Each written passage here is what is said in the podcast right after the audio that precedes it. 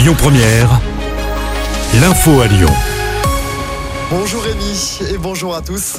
Quel dispositif de sécurité pour la fête des Lumières à Lyon La préfecture du Rhône et la ville donnent une conférence de presse ce midi. La fête des Lumières qui se déroule de jeudi à dimanche à Lyon. Événement qui intervient quelques jours après l'attaque au couteau qui a fait un mort et deux blessés à Paris. C'était samedi soir près de la Tour Eiffel. L'Assemblée nationale vote à l'unanimité l'interdiction des puffs, les cigarettes électroniques jetables très utilisées par les jeunes. Le texte doit encore être validé au Sénat et par la Commission européenne. Les parlementaires et le gouvernement souhaitent une interdiction totale dès septembre 2024. Dans l'actualité également, deux ministres sont à Lyon. Ce mardi, Agnès Pannier-Runacher en charge de la transition énergétique et Roland Lescure, ministre de l'Industrie, inaugurent le nouveau site de l'entreprise Symbio à Saint-Fond. Entreprise spécialisée dans les piles à hydrogène, elle ambitionne de devenir l'un des leaders mondiaux en équipant 200 000 véhicules de piles à hydrogène d'ici 2030. Trois militants écologistes de dernière rénovation devant la justice cet après-midi à Lyon.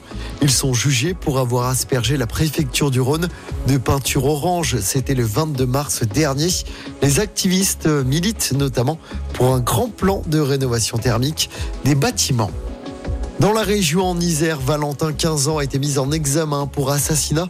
Il a reconnu avoir tué ses parents dans la maison familiale de Châteauvillain. C'était la semaine dernière. La maison avait été brûlée. Les corps avaient été retrouvés calcinés. Et puis en podium 100% français au championnat du monde de pâte et croûte. La 14e édition se tenait hier à la sucrière à Confluence. Le parisien Frédéric Le Guangé-Froid est sacré. Le lyonnais Jérémy Crozer reste vice-champion du monde. La normande Emeline Aubry termine troisième. Elle n'était que deux femmes sur 14 candidats. Les japonais avaient remporté les trois dernières éditions. En football, J-1 avant le match entre Marseille et l'OL au Vélodrome.